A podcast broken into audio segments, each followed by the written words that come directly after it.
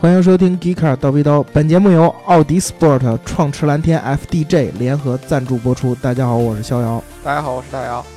嗯，我们今天就是我们两个人，因为这个广州车展马上就要到了，嗯，然后我们的书记和明阳被派到了广州去报道第一手的资料。对，然后如果有对广州车展感兴趣的小伙伴，可以关注我们的网站和我们微信公众号推出的文章。对，嗯，然后今天虽然没有他们俩，但是我们会把节目聊得很精彩的。对，因为什么呢？这个呃，本来说我也要一起去广州，嗯，对吧？但是我这个一想到呢，这个还要有节目要录，对吧？我就嗯毅然决然的放弃了去广州呃去广州的机会，把这个机会让给了大白老师，啊，是吧？？然后呢，嗯我选择留下来呢，继续陪大家，对吧？嗯因为看到这个跟我们节目呃前几期节目当中互动的这个小伙伴非常非常多呀，而且大家嗯提出了很多这个问题，想让我们来聊，对吧？我们这个这几期呢就一一满足大家，好吧？哎，对，啊，嗯，大老师刚才道貌岸然的说了这么几句，核心思想就是他犯懒，其实，然后他并不想过去，然后嫌出差累呀，然后麻烦呀什哎么之类的，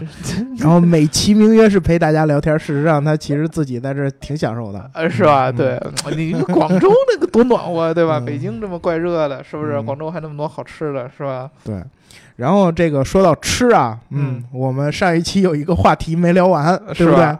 对，就是这个锅包肉的问题，锅包肉之争，聊了聊了三期了，这已经。以后我们都快成美食节目了。每期开始先聊锅包肉啊，对，蜜汁大酥肉又说了啊，嗯，这个锅包肉现在最正宗的是老厨家郑大厨的曾孙开的，啊，不过太火了，厨师也忙不过来，味道比较一般吧。嗯。所以我比较推荐御氏滋味馆，嗯老板以前是给领导人做饭的，嗯对于锅包肉的研究比较到位。嗯，来哈尔滨一道锅包肉，基本上就能看出厨师的水平了。对，哎，这嗯个还你还真别说啊，就是上次咱们这节目聊完嗯锅包肉以后呢，这个嗯我自己回家还特意又体验了一遍。是吗？对吧？嗯我这个前几天分别吃了锅包肉和糖醋里脊啊，啊。这个锅包肉确实，我跟你说，锅包肉呢，我觉得它要做起来，嗯它要做好的难度是要比糖醋里脊要更难的嗯啊，因为确实它块儿大，所以说我点着锅包肉很很很难有那种特别可口的。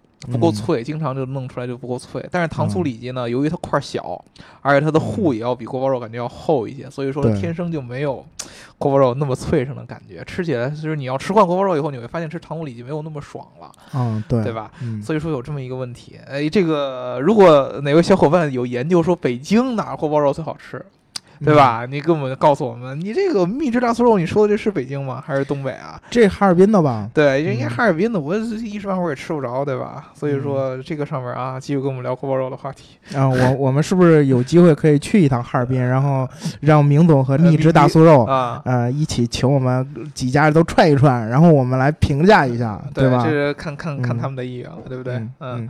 然后这个另外一位创驰蓝天 FDJ 就是啊本期金主之一，嗯，说了就不改名儿，但是想听听创驰蓝天。最后你还是把名儿对，可是你还是把名儿给改了呀，对嗯、啊，一定要坚持自己的态度。对对。对然后我们就是坚持态度，赶紧改名儿，对吧？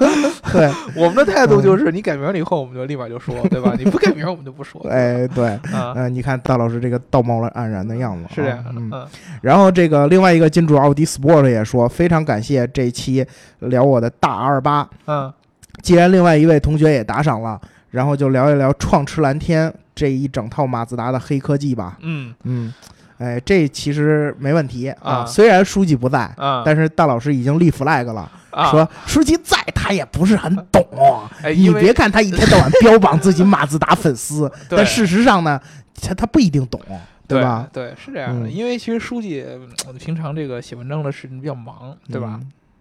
然后呢，我们公司呢，其实除了书记一个马自达粉丝之外呢，我自己对马自达也是情有独钟的。哎，对，这点我可以证明，他一个英国人，他一天到晚心心念念的想买阿特兹。呃对对对对，嗯大家如果是我们节目的老听众的话，其实嗯我以前对这个呃阿特兹呢是非常非常非常非常喜欢的。嗯，啊，对，在这个阿特兹这个在这个中国国产的时候，就刚上市的时候，我就觉得嗯这个车确实不一样。但是只不过是因为在国内有几个不好的标签儿，第一个呢就是这个阿特兹这个车呢被一汽给拿走了。啊，啊，国产是一汽，好多人就吐槽说这个一汽做的这个阿特兹呢，这个没有呃日本本土的这个原版要好，尤其是它嗯内饰做了一些改款，弄得很嗯 low，、嗯，对吧？但是最新的现在这个改款之后的阿特兹呢，这个已经比原来要好多了啊。嗯还有一个就是本来这个马自达的这个一个形象，嗯在中国老的马六给人营造的形象就是特别特别的软，啊。甚至于好多人就尤其在北方会觉得是女性比较喜欢开这个马自达。嗯啊，不管是马三也好，还是马六也好，嗯啊，这个到了这个马呃阿特兹的这一块儿呢，这个形象也是继续被延续下来，就是让人感觉，哎，马自达这个车给人感觉就有点软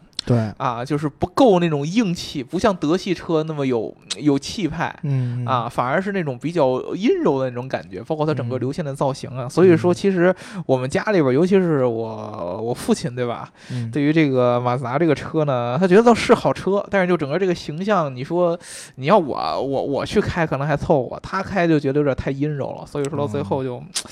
没没就就或者说太骚气了吧，啊最后就没没有选择。但是呢，其实嗯呃，这个马自达最新的这个这个这个发动机相关的这个技术，其实嗯是并不是像大家想的那么着阴柔了，对吧？嗯就是这个之前这个奥迪 Sports 和这个 FDJ，对吧？嗯给我们说的这个创世蓝天这个技术，对吧？？嗯啊，我们今天呢这一期呢，就跟大家去聊一聊这个创世蓝天这个技术。既然已经有嗯两个对人，对？吧？两位金主都说了要给我们聊创驰蓝天，那就聊创驰蓝天，对，吧就？就就得聊创世嗯蓝天这个技术，对吧？对，呃，其实这个创世蓝天这个技术呢，呃，跟我们之前聊过的一个技术名词是有关系的，那就是阿特金森循环，哎，对，对吧？在我也们到叫米勒循环对这个阿特金森循环和米勒循环的联系，首先跟大家解释一下啊。，嗯对，阿特金森循环和米勒循环其实是两种不一样的这个这个，呃，其实具体上是一个不一样的一种循环方式啊就可以说，你可以把阿特金森循环理解为广义和狭义阿特金森循环。啊广义阿特金森循环就是其实是现在所有的通过这种气门正时这种方式调节，嗯使压缩比特别特别高，压缩比嗯远高于膨胀比的这个都可以叫做阿特金森循环。嗯但是如果说你要往细抠的话，阿特金森循环和米勒循环是有区别的。阿特金森循环如果是狭义的话，它只是通过这个连杆结构的改变嗯来改变这个压缩比的。嗯啊，呃，然后米勒循环呢是通过调节这个进气和这个排气阀门的时间、开合时间来嗯调整这个压缩比的。嗯啊，阿特金森循环的最早的发明者是英国的工程师詹姆斯·阿特金森，嗯然后呢，米勒循环的发明者是美国的工程师呃拉尔夫·米勒，应该是嗯啊，所以说他两个奠基人是不一样的，但是由于他最后达成的效果是差不多的，所以说嗯你可以把它理解为是广义的阿特金森，或者说有人甚至于把它称为阿特金森米勒循环。对对，所以说嗯这个是一个概念啊。嗯具体说，这是为什么你们去网上搜很多这个 创世蓝天技术的，有人说是阿特金森循环，有人说是米勒循环。嗯如果你是广义上来说，它可以算是现代意义上的阿特金森循环，但是如果说你一定要特别狭义、准确的来说，嗯由于它是通过这个调节进气门的开开合时呃开合时间嗯。来达到这样的压缩比的升高了，所以说它从狭义上说可以叫米勒循环。嗯具体的，如果说你想去了解这个阿特金森循环的一些细节的话，我们在嗯。第叨逼叨的第七十九期的时候，对。曾经跟大家详细的讲过阿特金森循环，详细讲过阿特金森嗯循环。对。那么其实这个创世蓝天对阿特金森循环的利用，就是它的一个这个呃创世蓝天的发动机是将嗯这个阿特金森循环、奥托循环进行转换的这么一个一套发动机，对。对吧？阿特金森循环的核心，我们就不具体跟大家展开讲具体细节了。嗯。核心其实就是让这个发动机在四个冲程的时候实现一个压缩比比膨胀比较高。对对吧？也就是说，正常情况下，我们这个发动机这个燃烧室是吸一管儿空气，嗯然后再给它压出来，然后做功对啊啊！阿特金森循环由于它的这个进气门是晚关闭的，所以说这个吸成一管气以后，它又往回压出去了一些，嗯然后最后再做功，等于说它每一次吸进来的是不到一整管的气，然后最后才做功的。这样的话呢，它可以更嗯大的、更好的利用它的这个整个的这个燃烧效率，让燃嗯燃烧效率提高，对？吧？但是呢，阿特金森循环会产生一个很严重的一个问题啊，阿特金森产生的问题呢，就是它的这个整个车辆的这个扭矩和动力嗯爆发力是没有传统意义上的我们一般的奥托循环要高的。哎，对，对，嗯，说到这一点，我其实有一定的这个经验在里边。啊为什么呢？因为正好本周一，嗯我从平谷嗯坐拼车来这个市里上班儿，嗯。然后我就拼到了一辆昂克赛拉嗯。一点五，然后手动的这么一款。嗯。然后呢，这个我就跟车主聊，嗯，我说你觉得就是这个整个这车你使着有什么感受？嗯。然后他就说这车有两点，嗯。第一点省油，嗯。确实比一般的车要省油很多，是。而且他说他在市区里边开的话，都基本上这么堵的情况下都到不了十个油，嗯。这个是很厉害的。嗯。然后另外一点就是它的这个动力没有他想象中，也没有大家嘴里说的这个马自达嗯。这么充沛，嗯，这一点是让他觉得就是稍微有一点儿失望的地方。对。呃，嗯。其实是有这么一个原因的啊。我首先跟嗯。大家解释一下这个创世蓝天具体都包括什么，嗯，然后逐渐就解释到你的这个动力问题。创世蓝天其实是一整套的一套技术，对。一般嗯。情况下我们普遍认知的创世蓝天其实是发动机技术，就是我们刚才嗯。说的阿特金森循环和嗯。奥托循环这个切换的这么一个发动机技术。对。其实，在马自达的内部，创世蓝天是整个完整的一套概念啊，嗯它包括车身、对。发动机、嗯。变速箱嗯。啊，还有底盘，它其实是一整套的技术。比如说，我们之前我们在国内经常谈论的创世蓝天发动机，其实算 Sky Active G，嗯。也就是创世蓝天的汽油。版本，嗯。对吧？它其中包括，比如说昂克萨拉单呃昂克赛拉搭载了1.5。嗯一点五升的，然后马自达马六阿特兹搭搭载的这个二点零2.0和二点五嗯啊，包括之前在这个最早时候日本上市的第一款的这个创世蓝天的汽油版，其实应该是一点三嗯啊，是在马自达二上面搭载的哦这样的一个发动机，对吧？嗯其实它有很多的种类，除了这个汽油版本之外，还有这个柴油版本对啊，对，就是 diesel 啊，嗯创世蓝天的 diesel 版本，但是在嗯国内自然而然是没有的，嗯对吧？还有这个专门为创世蓝天采用的这样的混动的版本，但是这个嗯。版本其实非常非常罕见，只在日本本土有。对。啊，嗯。因为马自达本身它对于这个呃混动上面它是并不是很感兴趣的，对嘛，人家上次的这个创驰蓝天之父就说了，这个对汽油发动机远远没有到达它的极哎，限哎。对对对，其实是这个样子。那至于说我们这个其他的这个变速箱这类的，其实都是为了匹配整个这个发动机这套系统，包括底盘的调教，让它嗯能产生更好的这样的燃油经济性，嗯来做了这一套的这个研究。所以说，整个创驰蓝天技术，它虽然说我们包含了很多很多的部分，但是它的核嗯心还是以这个发动机为为主。对啊，那至于为什么之前刚才这个呃逍遥老师聊的这个司机师傅，他会说这个动力的问题，嗯其实他没有体会到整个创上蓝天的一个精髓。创上蓝天的精髓，其实就像我们刚才说的，它是阿特金森循环和奥托循环的一个切换。嗯因为我们刚才就说了，阿特金森循环虽然说可以实现非常好的这个燃烧效率和这个燃油经济性，但是它在这个扭矩的爆发上、扭力爆发上和这个动力爆发上是不足的。对那么这个创世蓝天的技术其实就是实现了这两者的这样的优势。嗯你如果说这是在这个很拥堵的这样的工况下嗯啊，那么它会实现这个阿特金森循环，因为你最嗯你在这个时间段的时候，你对动力的要求是不高的。对。但是如果说你是在这个加速的时候，你把油门嗯。踩到底，嗯然后它会有系统会识别出，哎，你现在需要的动力输出了，那么嗯它就会切换成奥托循环。嗯奥托循环的时候，你的动力就跟我们一般情况下的这个，比如说德系啊这些发动机，这个普通的嗯奥托循环的发动机，它是一样的。所以嗯这个时候你的动力会相对来说更充沛一些。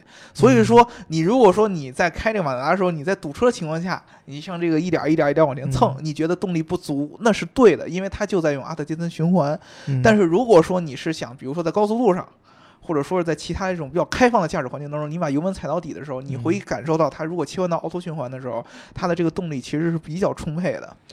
这是不是就造成，比如说我在堵车的时候，看见旁边车道有一个缝儿，我想钻过去，这个就很容易，就它切换的时候不会有那么灵敏。对，对，就会出现嗯这样的情况。而且还有一个特别重要的一点啊，嗯马自达一直是一个自吸粉，啊，对啊达是，特别特别钟爱自然吸气发动机的。对。啊，其实，在日本嗯都是这样。就虽然说现在很多日本的企业，呃比如说虽然丰田、田、本田已经也开始加 T 了，对吧？马自达还是坚守在自然吸气发动机，对，它的所有的创世蓝天发动机都是基于自然吸气的原理之上的。嗯 这样的一个原因就是，如果说你开过开惯了涡轮增压的车，嗯，那么自然吸气的这样本身天生的这个比较线性的这样的动力输出，就跟你嗯那种突然一下涡轮带起来，一下往前推的那种感觉是有嗯区别的。对，再加上它的阿特金森循环的这样的一个介入，所以说让你感觉，经常情况下，如果你开惯涡轮车，你突然换成马自达这样的风格的话，你会感觉它软绵绵的，嗯对吧？或者说在你想要动力的时候，动力不够持久的，这是因为它的创世蓝天技术就是这样做的。嗯那么为什么要做这样的一个技术？嗯第一个原因其实就是马自达这个企业是比较轴，对吧？啊啊，对对对，对吧？就是这个，在之前呢，我们聊这个电动车的时候，嗯曾经提到过创世蓝天之父叫任建光夫，对任建光夫，对吧？这个哥们儿是在一九七九年加入的马自达。为什么要加入马自达呢？是因为他家离马自达这个厂最近哦，啊。就其实他当来当时有很多选择，比如说他可以去本田呀、他可以去斯巴鲁啊。那也就是说，创驰蓝天在一九七九年那会儿，有可能会变成丰田呀、本田呀这这种企业的，说不准，对吧？嗯但是这个确实当时就是因为他家的这个他出生这个镇呢嗯离广岛最近，啊，对吧？他正好离马自达最近的，他家里边又特别说呢，就是说希望你能找一个比较离家比较近的这个地方去工作，这样的话呢，比较容易能照顾家里的生活。那么他就选择去马自达。你选择 G Car 是不是也是这个原因？嗯不一定，我当时选择 T 卡的时候，我家离他远着呢，对吧？啊？嗯呃，当时这个人家光伏刚开始加入马自达的时候，嗯马自达其实在日本还是算一个企规模比较大的一个车企，它跟本嗯田的规模是不相上下的。嗯但是如果你看到今天的话，你发现马自达跟本田的这个规模已经差了一点了，本田要比它的规模要大大很多。啊，为什么会这样？人家光夫自己也说，就是因为马自达这个企业的整个的这个风格非常的特立独行，嗯，就喜欢不走寻常路。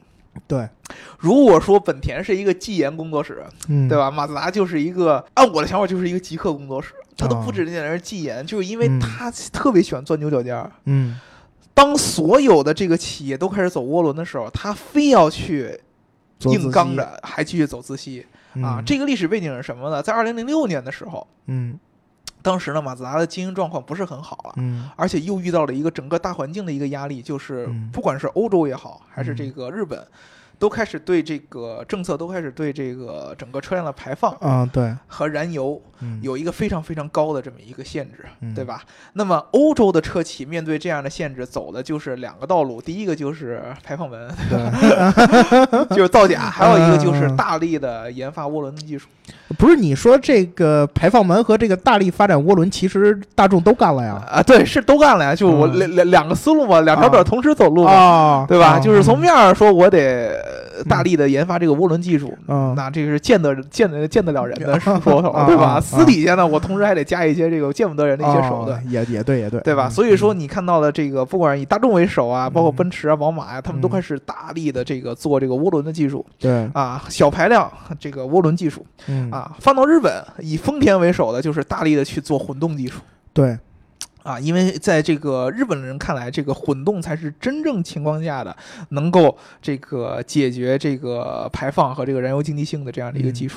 对，只有马自达是卡在中间的，嗯我还坚守的自然吸气，嗯我又不愿意去弄混动，嗯对吧？你说你日本大部分他们虽然守着自然吸气，但是他们把这个电机加热了以后，就很好的弥补了自然吸气的这样的问题。事实上就相当于这个给它加一个电，对啊然后代替了涡轮儿，呃呃，对啊但，其实起到的效果是一样的，对，啊，起到的效果是差不多的嘛。然后嗯德系呢，就是通过涡轮的方方法来，就马自达卡在中间儿。我既不愿意走涡轮，我因为我要坚守自然机器，我又不愿意走混动。嗯那么它的经经营情况不好，嗯它就特别特别的急的急急迫于我要。研究出一个新的一个发动机的技术，乃至于整个的一个车辆的一套的这样的一个平台。嗯所以说，在零六年的时候，他们内部就制定了一个计划，叫做 Sky。嗯，这个计划就是翻译过来就是蓝天计划。嗯啊啊！然后当时呢，整个管理层在这个 Sky 这个计划刚开始在实行的时候，做了很多的实验。嗯他们的核心还是希望能够提高这种通过提高压缩比的方式，来去这个革新这样的发动机嗯啊。这就跟人建光夫当时说的这个观点一模一样的，就是内燃机的这个潜力还没有被挖掘关。嗯，对，没有没有被挖掘干净，所以说他们要在这儿继续挖掘啊。嗯当时做了很多实验，发现哎，这个这个做法可行，嗯比如说，我真正的这个呃压缩比提上去了以后，他们嗯做了很多实验，发现真正的这个扭矩的这个下降，其实扭力下降并没有人们想象的那么明显，所以说嗯这个东西可行。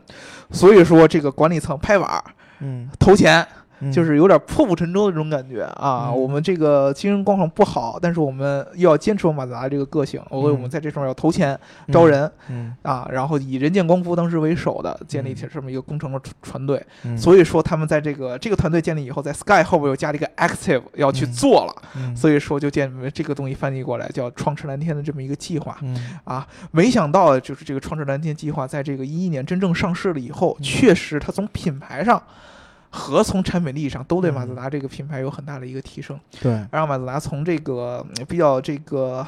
怎么说呢？低谷期的时候走了出来，嗯对吧？啊，所以说人见光夫就从此以后就名声大振，对吧嗯？对，啊，很多人就开始把它这个尊为这个创世蓝天之父嗯啊。其实它其实这个马自达整个创世蓝天计划是一个自救自保的嗯这么一个非常非常 重要的一个计划。算是一把豪赌。对，嗯虽然也豪赌。这个创世蓝天的这个技术，当时人建光夫呢，呃，有几个细节。第一个就是我刚才说的奥托循环、阿特金森循环的这个切换对啊，嗯还有一个就是四二一的这么一个排气的这么一个一个一个一个一个矩阵吧，算哎，是对对排气的这么一个系统，对对，吧？嗯，它这个四二一排气啊，其实很好理解。啊，嗯，一般的汽车的这个四冲程的排气啊，都嗯是四个排气管儿嗯走，最终汇合到一起，走一条管管线出去。嗯而它这个呢，是把一四两个缸和嗯二三两个缸分开，嗯单独组成两个排气通道，嗯最终再合在一起。嗯这个就延长了它排气走的这个路径。嗯然后这样呢，会有一个什么好处呢？嗯就是这个排气排出去之后，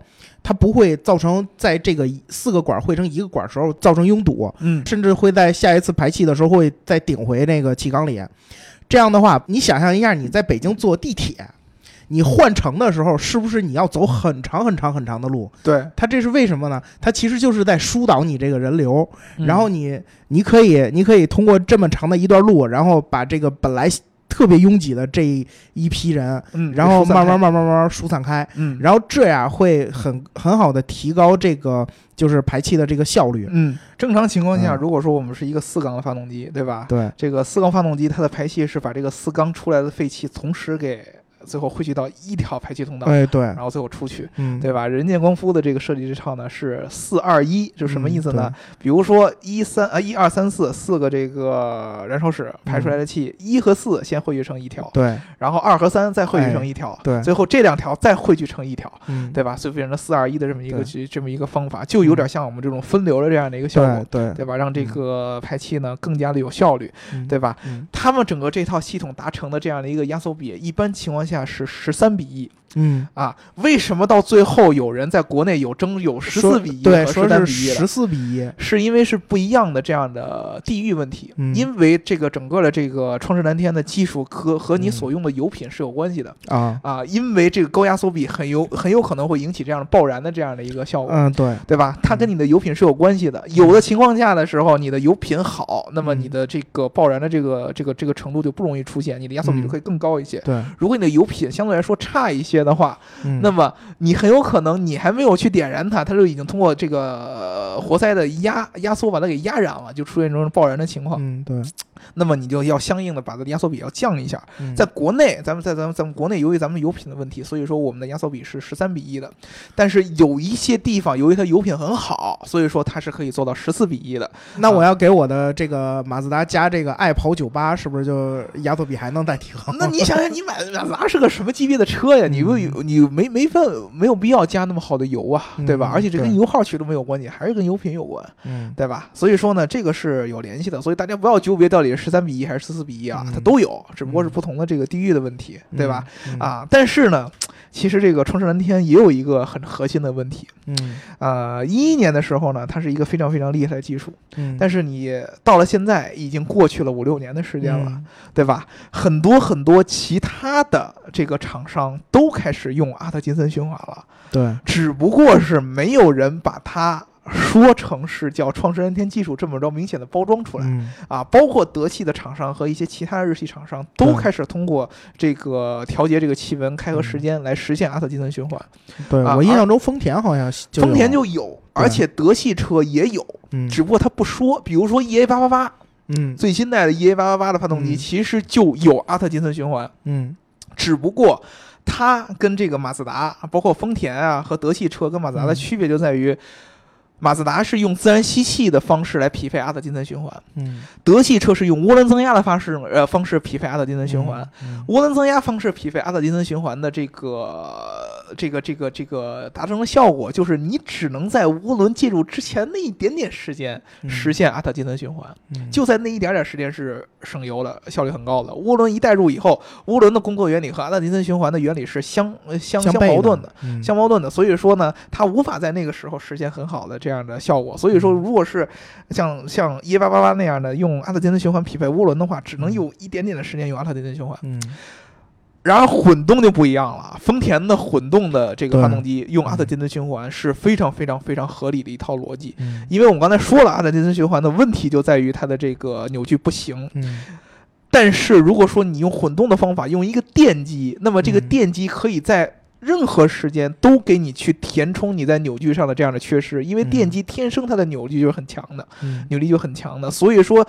如果在混动情况下用阿特金森循环，那么混动当中这个内燃机可以一直在阿特金森循环下边来运转。嗯那么你想想，这套系统当中本来电机就可以呃提升你的这个燃油经济性，然后你整个这个内燃机还是在全阿特金森循环的这个逻辑下边一直运转的，嗯那么它的这个燃油经济性会进一步降低。嗯。所以说，其实如果发展到今天你来看的话，真正的丰田的那套混动的阿特金森循环，嗯。才是最大意义上的利用阿特金森循环的这样的优势的一套系统。嗯。啊。创驰蓝天的这套自吸搭配阿特金森循环的这样一套系统，只能是介于涡轮和混动之间，它是取中间点的。嗯。基本上阿特金森循环的呃逻辑是一半儿，剩下一半儿你在需要动力的时候还需要切换成奥托循环。嗯所以说这还是一个问题。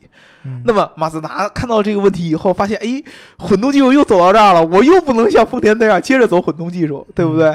然后所以说他们又有两条两条路，第一个是把转子再拿回来 啊就比如说 RX Vision，就是我、嗯我要用转子上面去应用这个、嗯呃冲驰蓝天技术，嗯这个它还在整个研发过程当中没有透露很多的信息，嗯对吧？但是还有一个就是我又不能一直靠转子，嗯它就是马自达在这个就是今年嗯。啊前几个月的时候发布了一个 Sky Sky Active X 二代创驰蓝天啊，天，就第二代嗯。创驰蓝天，据说是要在二零一九年上市。嗯啊，它整个呃，据说呢，它这个套这个系统呢，是这个为了体现它呃对自己二零三零年的这样的一个、一个嗯一个一个愿景而而嗯而做的这么一套系统。嗯它具体用到的这个技术，就不嗯简简单单是我们刚才说的阿特金森和奥托循环这样的一个切嗯换了。它用嗯到的这个技术叫做 HCCI 嗯啊，这个英语叫啊 Homogeneous Charge Compression。呃呃，compression ignition，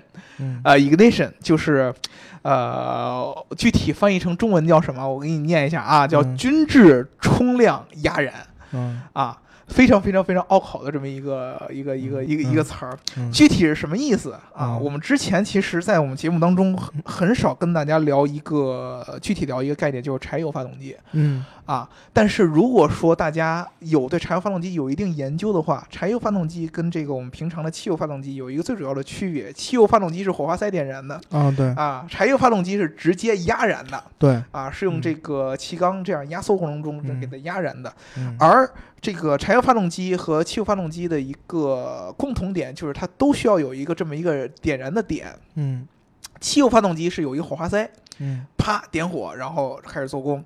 这个柴油发动机呢，是它压到一定的温度以后，它才会去喷这样的这个柴油气，嗯然后从呃通过这个喷气来让它这个燃烧。嗯但是这两个有各自的优势，也有各自的缺点。嗯啊，这个、呃、汽油发动机虽然说它能够产生这个相对来说比较低的这个排放，尤其是氮氧化物的这样有毒气体这样的排放，对。但是它无法实现很高的这样的燃烧效率。嗯。啊。这这个柴油发动机由于它是压燃的，嗯。它的这个燃烧更均衡一点嗯。啊，它的这个燃油效率更高一些，但是嗯。它的排放没有汽油发动机控制的好。对。啊。嗯。这个 HCCI 嗯。这个技术其实是把汽油发动机和柴油发动机的这样的优势做一个结合，做一个互补。嗯简单来说，它就是把汽油给压燃，通过柴油的方式给压燃。啊。啊，这样的话就有一个问题，就是又会出现我们之前说这样的爆震的这样你刚才的这个爆震的问题呢？对，而且有一个特别重要的问题，就是说你没法通过这个火花塞，或者说是这个，就是没法很好的控制这个整个气缸内的这个温度嗯啊。有可能你还没有到那个最高温度的时候，它温度控制不好就已经压燃了，那就就是出现爆震的问题嗯，啊。或或或者有可能你到了那个点了，还没着。还这个温度又不够，嗯，那你这个又没有燃烧充分，对吧？对又压不着。嗯，对吧？甚至于有的油品很坏的时候，你根本就压不着，就会出现这样的问题。那么怎么办？嗯其实呢，有很多人去猜测，就是这个马自达如何用这个 HCCI。有人就说呢，他就把这个火花塞的这个概念给带了回来嗯啊，通过火花塞的形式，这个火花塞不是点燃了，嗯而是去控制整个这个缸内的这样的温度嗯啊。比如说你这个温度不够的时候，我用火花塞点你一下，然后让这个温度能够嗯起来。然后如果说温度够了的话，我这华三其实就不工作了。嗯就这样的一个形式来去这个保证这个整个的缸内的这个温度是相对来说是稳定的，这样才能让这个整个的这个这个这个压燃的过程当中是非常非常平均的，才能实现我们刚才所谓的均质嗯压燃的这样的一个效果。嗯如果这个东西实现的话，这项技术真的像马自达的规划那样实现的话，嗯它的燃烧效率要比现在的。不管是自然吸气发动机还是涡轮增压发动机，都要有进一步的质的这样的一个飞跃。嗯。而且它有一个特别好的地方，就是它可以同时降低有毒气呃有毒气体的排放，以及这个呃提升这个扭矩。呃这个经济呃燃油经济性、啊，而且它的扭矩还不会受到很大的影响。嗯。这个是非常非常非常理想化的一个内燃机的一个一套的这个燃烧系统，只不过它嗯。做起来非常非常非常的困难。嗯。啊，啊你就可以把它想象成，一般情况下，我们是把这个气缸嗯压缩到一定程度以后点火，然后着。嗯它呢是压缩过程当中，这上面就跟放鞭炮似的，噼里啪啦、噼里啪啦、噼里啪啦，一直就在燃烧，这个燃烧是非常非常充分的，嗯对吧？但是你很难控制这个温度，能够让它一直这么着均质的这样燃烧的这样的一个情况。那么马自达嗯现在就是在尝试去解决这样的问题。嗯啊二零一九年的时候，他们说他们这套技术就可以上市。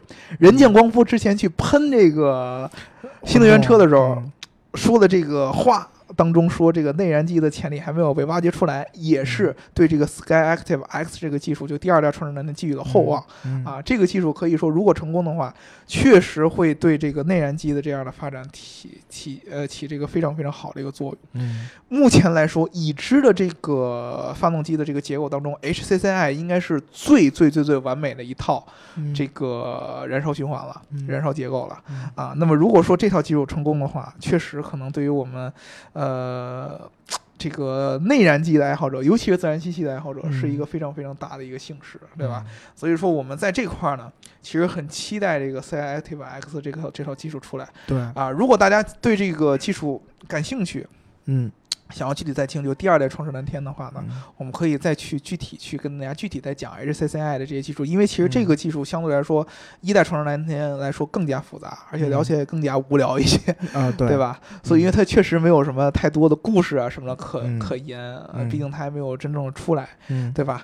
啊，嗯。至于这样的话呢，大家有什么相关的这个创世蓝天的这样的问题，都可以提给我们，对吧？啊我们就尽力给你去解答。嗯，我们嗯。从电车痴汉又变成内燃机痴汉了呃，，对，又变成这个吃鸡，嗯对？吧？什么鸡我们都吃，对嗯？对。嗯然后这个其实说到这儿啊，我们还有一个另外一个话题呢，就是这个梅赛德斯 AMG 嗯。之前就提出说，这个有时间聊聊轮胎的知识，啊，乘用车呀、商用车呀、赛车、越野车、方程式，嗯。他们各自的分类和等级划分。啊，这个其实我也是我们就是比较关注的地点之一，是。因为我们其实跟这个些 Tier One 的这些供应商啊什么之类的还都是有联系的，嗯。对吧？然后所以呢，我们就是给你聊一聊这个话题。对。然后如果你要是呃觉得我们这个时间会比较长呢，你可以先去回顾一下我们某期大讲堂，嗯然后他讲了这个轮胎的一部分知识。对但是可能没有你说的这么细致。但是呢，我们先给我们一段时间准备一下，然后你先过过瘾，是吧？？嗯，对，因为嗯轮胎这个事儿吧，确实很很深奥嗯。我们之前叨逼叨应该聊过一期雪胎的这么一个嗯。话题，对吧？嗯。呃，但是呢，它也只是这个冰山一角。嗯。啊、轮胎这个话题，包括你说的赛车的轮胎啊，嗯。什么干的时候的、湿的时候啊，不同的路况情况下的啊胎啊，对。都不一样。嗯。对吧？你 F 一那个讲究就更多了，什么时候换上什么样的胎，啊对吧？对。什么时候这台胎得跑多长时间，它还有嗯一个这个耐久性的这么一个问题，非常非常的复杂、啊。你具体有没有一个更具象化的一个问题，就是嗯轮胎那什么，或者说你就想让我们聊这个大轮胎的这么一个话题，对吧？对啊，我们其他的这个小伙伴，如果你像我们，比如说像我们奥迪 Sports，像我们这个 FDL，像我们的这个这个这个这 AMG 个 AMG 一样，嗯对吧？和我们有这样的问题，也欢迎提给我们。嗯，包括我们电车痴汉的这个环节会继续下去。如果大家对电动车有任何的问题的话呢，嗯都可以来提给我们，嗯好吧？嗯我们听节目一定要记得点赞、打赏和评论，改名字打赏，对吧？对，啊，改名字打赏，我们就给你聊你想知道的东西，嗯对吧？嗯，那行，那我们今天的话题就到这儿，然后下期再见。嗯，好，拜。拜拜